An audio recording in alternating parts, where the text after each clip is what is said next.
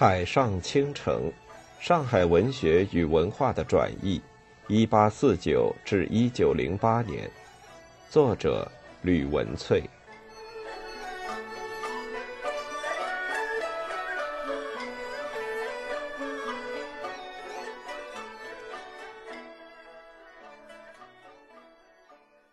三，兴起小说美学与启蒙理性的对话。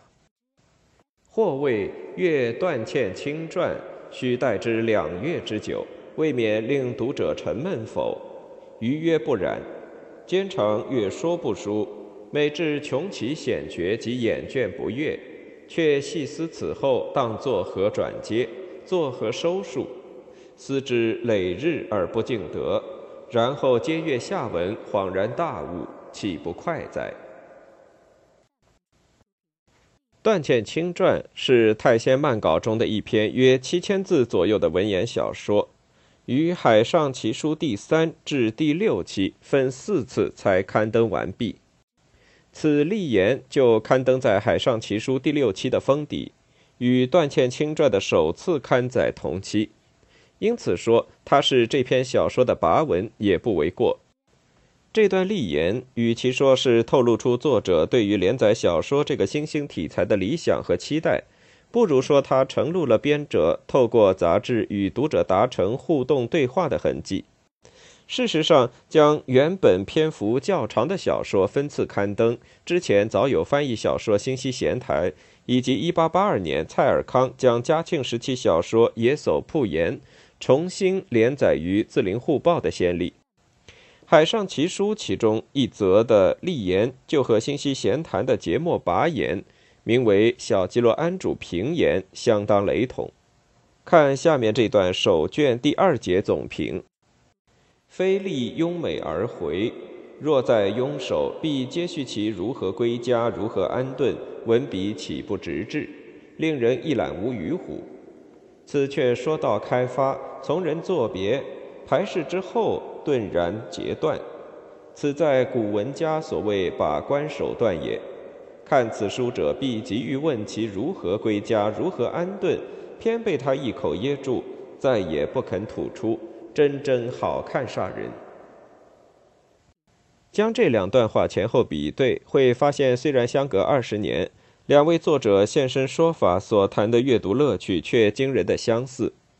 这个固然看出，在明末清初发展到巅峰的小说评点传统，依然影响了清末文人对于域外文学的接受，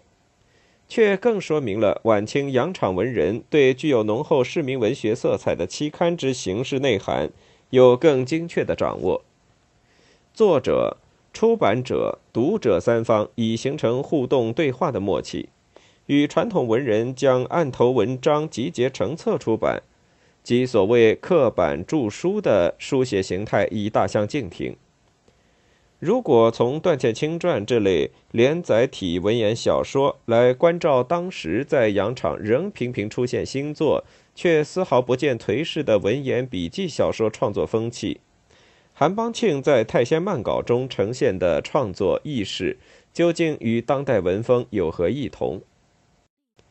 比韩邦庆稍晚。同是申报主笔的松江滇公曾指出，《海上奇书》的文言小说集《太仙漫稿》，小说笔意略近《聊斋》，而灰鬼奇诞又类似庄烈之寓言，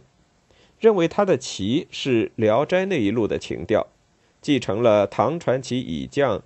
作艺好奇的小说传统及名人标榜的艳逸美学，而灰鬼奇诞的寓言。则点出幽默诙谐的文体表面之下，实则蕴藏着冷凝辩证的哲思理性。一奇书美学，真实虚构之间，只是将《聊斋》与《太闲漫稿》的笔意相提并论，恐怕韩邦庆本人会觉得大负其意，因为他不仅在报纸上的告白强调《太仙漫稿》翻陈出新。夹夹独造，不肯使一笔倒袭《聊斋》窠臼，还在《海上奇书》杂志关于太仙漫稿的立言中重申：小说始自唐代，出名传奇，历来所载神仙妖鬼之事，亦即汗牛充栋矣。自编虽以传奇为主，但皆于寻常情理中求其其意，或另立一意，或别之一理，并无神仙妖鬼之事。此其所以不落前人窠臼也。如此郑重强调，乃是因为当时文坛模仿《聊斋》的小说过于泛滥。以申报文人圈中名声响亮的王涛为例，他的《顿窟烂言》《松影漫录》《松冰所画》，皆是采用《聊斋》笔法的作品。在《松冰所画自序》中，他更自豪地说。是仆君刘仙见之，必欣然把臂入陵曰：“子突过我矣。”《聊斋》之后有替人哉？《松影漫录》的总题目下也有《聊斋》式文言短篇小说一百二十篇。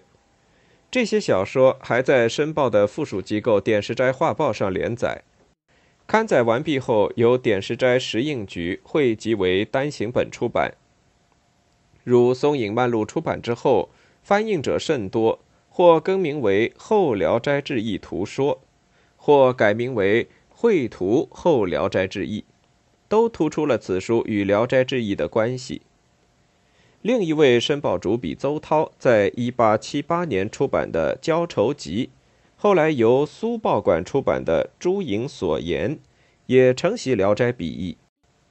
一八八八年十月七日。在《申报》的首论还刊载了邹涛在九月份拜谒蒲松龄墓的《记蒲柳泉先生记》一文，这些例子都证明了上海文人圈子弥漫的《聊斋》风。这样看来，韩邦庆在《海上奇书告白》中所谓摘录各小说中可喜可差之事，翠为一边，作他日游观之记的卧游集。就多少可以窥出杂志主编避免被书籍市场中同类出版品淹没的考量。出自《聊斋》的仅有《跳神》与《偷桃》两篇。仔细分析总计共收入三十则的《卧游集》，会发现下列相当值得注意的现象：其一是这些小品故事的作者均为清代文人，因此将之称为韩氏清人说会也不为过。充分显示出当时文言小说创作的蓬勃多样。其二是它明显偏向于笔记杂谈的性质，这虽然是因为篇幅不宜太长的编排惯例，但却可以看出韩邦庆对文言小说偏向传奇或记忆的题材分书已有清楚认定。有趣的是，《卧游集》中共有七篇来自纪云的《阅微草堂笔记》。仅次于收入最多的南怀仁《昆舆图说》之八篇，这是否表示纪云批评《聊斋》体力太杂、叙事太详，有夸大铺张之病的看法，与韩邦庆心中理想的小说若符合解？太仙漫稿的另一则立言，有助于我们重新聚焦：昔人谓画鬼怪易，画人物难，是矣。然鬼怪。有难于人物者，何也？画鬼怪初时平心生相，挥洒自如；待至千百幅后，则变态穷而思路窘矣。若人物，则有此人思有此画，非若鬼怪之全虚捏造也。故余作漫稿，真实者十之一，构虚者十之九。这段话看似简明，但却至少含有几层观念的跳跃。如果说画鬼怪是指奇异谬幽的小说题材，或幻设浪漫的文学想象，画人物企图对话的就是有机生成、机理条贯的现实人情。既然画人物可免去凭空捏造的费尽心思，有所本的写实笔法是否更受小说家的青睐？真实者十之一，构虚者十之九的回应，加深了这个答案的复杂性。也可以说，画鬼怪或画人物，仅是指小说材料的抉择，而非价值高低的判断。与其注向于实证的材料与写实的笔触，不若穿透真实表象的迷障，直抵文学本是构筑虚妄的内在真实。二。晚明遗绪与海上谈吟》。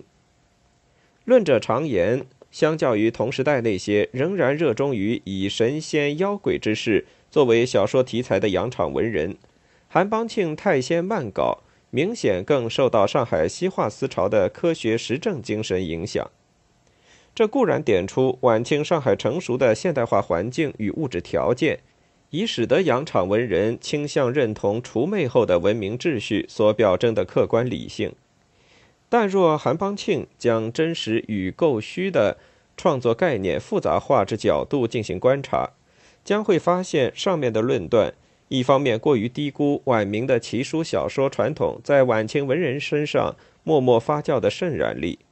另一方面亦有过度诠释洋场才子海客谈吟的时空观之语。如果不求分书，更与韩邦庆不落前人窠臼的小说观与美学体旨擦身而过。一八九零年二月二十七日，韩邦庆即将辞去《申报》笔阵前的几个月，曾在《申报》上发表一篇评论夏兴斋戏曲作品的《书杏花村传奇》后长文。这篇文章被彼时刊登在相当于今日报纸头版社论的位置。不仅是极具分量的剧评，也鲜明标志出海上文人的历史关照与当代视野。文章末尾虽称夫拜官小说不过设笔成趣，聊以自娱，又无能充著作家以传世乎？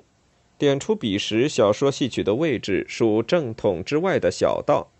但纵观全文，韩邦庆清楚铺陈传记类戏曲小说。所应遵循的叙事法则与再现模式，以及借此批判同时代文坛风气的犀利评断，早已清楚披露了评论者心中自成一家的拜官小说创作观，早已非小道所能局限。夏兴斋即为夏伦，为清中叶颇具代表性的戏曲家，他的《杏花村传奇》改写自《明史王世明传》。事实上，明末以来，林萌初的《二刻拍案惊奇》以及冯梦龙的《情史》都载有此人为父报仇的笑烈事迹，及其妻守节三年而死的贞烈奇情，堪称为颇受小说家青睐的史传人物。韩邦庆指出，相较这些篡记时事、琢磨不多、栩栩欲活、故自可传的前明国初拜官小说。夏兴斋企图翻陈案、泯遗憾，以弥造化之缺陷，令阅者一大快意，却使得古人之节操志行反由世而淹没。其中败笔之一为自先救以下诸折，为世明之子被难，遇汉中离救之，得不死，隐归先府，言法破妖，遂与张某女联姻，牵扯捏造，荒诞不经。说明了评论者对于戏曲中加入荒诞之事的反感，可作为他的《太仙漫稿》摒除神仙妖鬼之事的又一佐证。但评论者又提出更深层次的思索：铺张点缀不合正史，并非此剧最大的弊病。没有体察掌握史传人物的核心精神，乖离小说戏剧内在情节结构以及人物性格的合理发展。才是《杏花村传奇》的致命伤。文章末段提出他个人对于传奇文体兼指唐传奇与明戏曲的细腻体察，最后笔锋一转，对当时文化圈充斥的劣等拜官小说发出批评。近时作者意重，大都写意笔漏，措辞丛杂，转接布置毫无手法，平铺直叙，不堪卒读。明显看出，明末清初诸多才子书发掘世事中蕴藏奇情的平实深刻笔法，依然是洋场文人刻意继承的文学遗绪，亦为韩邦庆自别于当代腐烂文风的据点。其次，上海文人仍未摆脱拜官译文成分的域外想象，则以沃游吉所收南怀仁的短文最具代表性。这八篇故事。是将南怀仁《昆舆图说》卷下的七奇图说八篇短文全数转录，《昆舆图说》收入《四库全书》，属于史部地理类。七奇图说序言为上古制造鸿宫，记载有七，所谓天下之奇事也。现在的说法通常称为世界七大奇观，每篇都是右半页为图，左半页为文，两者合为一全页。沃游集图文的编排方式与其一致，但是对照两者的图解部分，会发现。沃游集的部分绘图与文字内容有相当大的出入，最明显的错误为金字塔，当时一座鄂日多高台，与罗马竞技场、公乐场的图像。除了显示杂志编者迎合当时读者对海外奇闻与异域采风注目再三的风尚之外，韩邦庆在卧游集重新编入西人传教士所传地理书中的上古建筑奇功。也说出了杂志主编追求纪实类笔记小说信而有机的精神底蕴。耐人寻味的是，他同时呈现了上海文艺圈尝试建构现代世界图像时不免掺杂异夺成分之过度特征。如《点石斋画报》也曾刊出上述七奇图说中同人具象，形象接近南怀仁《昆舆图说》之笔触。而与《海上奇书》中卧游集里西装革履的具象样貌大异其趣，说明了洋场文人固然呼应开眼看世界的集体文化风气，却有各自分歧的异域想象。上述的分析说明了韩邦庆的小说观与时空环境交织错杂的脉络。回到太仙漫稿的故事内容来观察，也明显可以看出他吸纳演化自清初笔记小说两部巨作。《聊斋志异》与《阅微草堂笔记》的影响印记，《太仙漫稿》首篇《桃咒妖梦记》的故事原型明显来自于《聊斋》卷一的画壁，两者都描述男主角寄住寺庙中，因注目冥想寺中两壁图绘而进入白日梦境，梦境的高潮皆是男主角与壁上所绘妖丽如仙的女子欢好侠昵。虽然《陶咒妖梦记》比起画壁而言篇幅长得多，陶咒更在梦中历经几世轮回，但两个故事皆在主角惊梦乍醒后，由寺中老僧点化幻游人生的景语，情境诸多雷同。《太仙漫稿》中属智人类别的书元痴恶作剧。甚至在题目或内容上，完全与许元仲《三义笔谈》卷三的元痴如出一辙。《三义笔谈》在鲁迅《中国小说史略》中被归为体式较近于记事五书指《阅微草堂笔记》者，间接说明了岳微所推崇的敬宋志怪小说自然简淡的文风，在集体崇仰《聊斋》才子笔墨的洋场文化氛围中。巧妙地与上海文化的科学实证精神相接壤，并左右了洋场才子的创作意识。与《陶咒妖梦记》体旨相同及叙事模式类似的新影说中，更注重在引出篇末幻象也，心之影也，如火如日，如镜如水，感于此必应于彼，果报之说由此而起，又何鬼之能遂的一番辩驳。以透显出小说家去除神怪成分的怀疑论证思维，言有对峙蒲松龄、纪云立下的两大文学山头之势。三幻游新生的市井奇情，《祭鬼》一篇描述男主角景山在离乡复都应考的回程中，遇见妹妹景玉之鬼魂，人鬼相聚叙旧后垂泪告别。男主角归家后禀告老父，父亲令其勿声张，并私下告知，在男主角离家时，妹妹与一世家子弟私奔，为了不让家丑外扬，父亲便对外宣称女儿疾病暴毙，已空关入殓，并修书告知景山妹妹已病卒，因此他在归途中所见的女鬼正是从未死去的妹妹本人。因为小说刻意采取的悬疑笔法，初读时令人想起唐传奇的倩女离魂故事，但小说将谜底延宕到故事结尾才揭晓的布局，又让人不得不将它与宋话本《西山一哭鬼》的气氛营造连接在一起。所不同的是，《西山一哭鬼》中男主角在归途中惊悟所遇皆为鬼，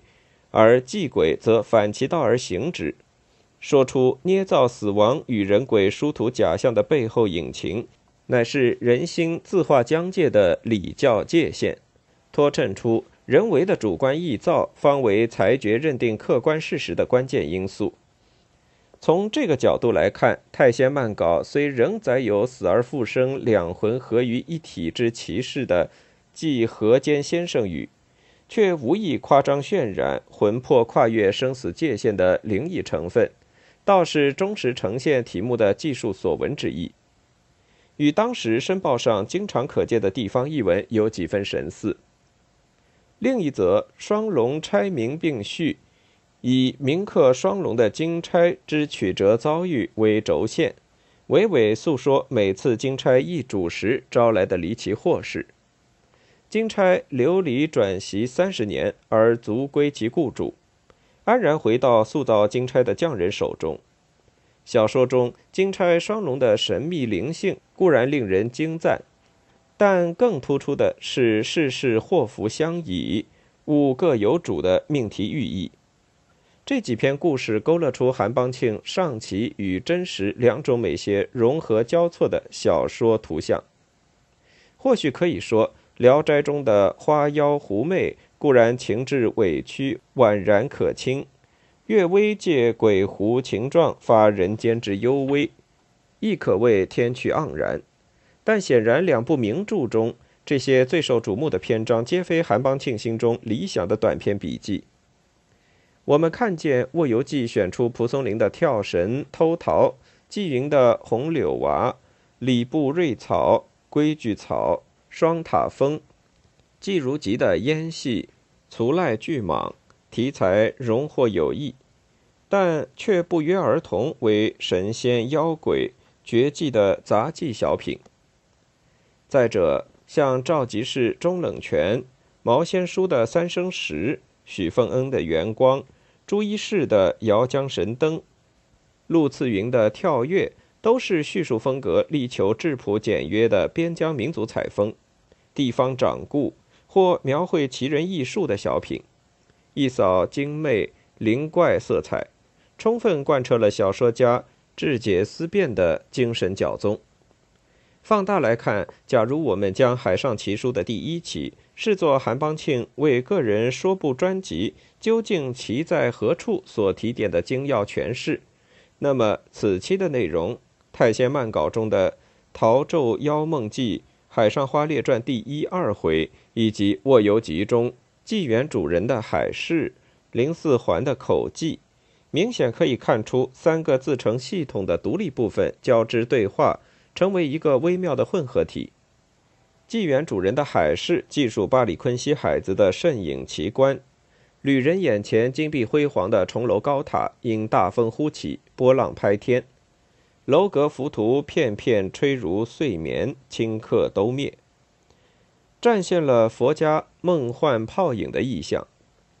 口技则描绘口技表演者一人端坐在八尺屏障中。道具仅有一桌一椅一扇一扶持，却能营造出逼真入骨的情境音效，让只闻其声不见其形的满堂听众，虽人有百手手有百指不能指其一端，人有百口口有百舌不能明其一处，错觉表演者有十百人众，但扶持一下群响必绝，凭视之，一人一桌一椅一扇一扶持而已。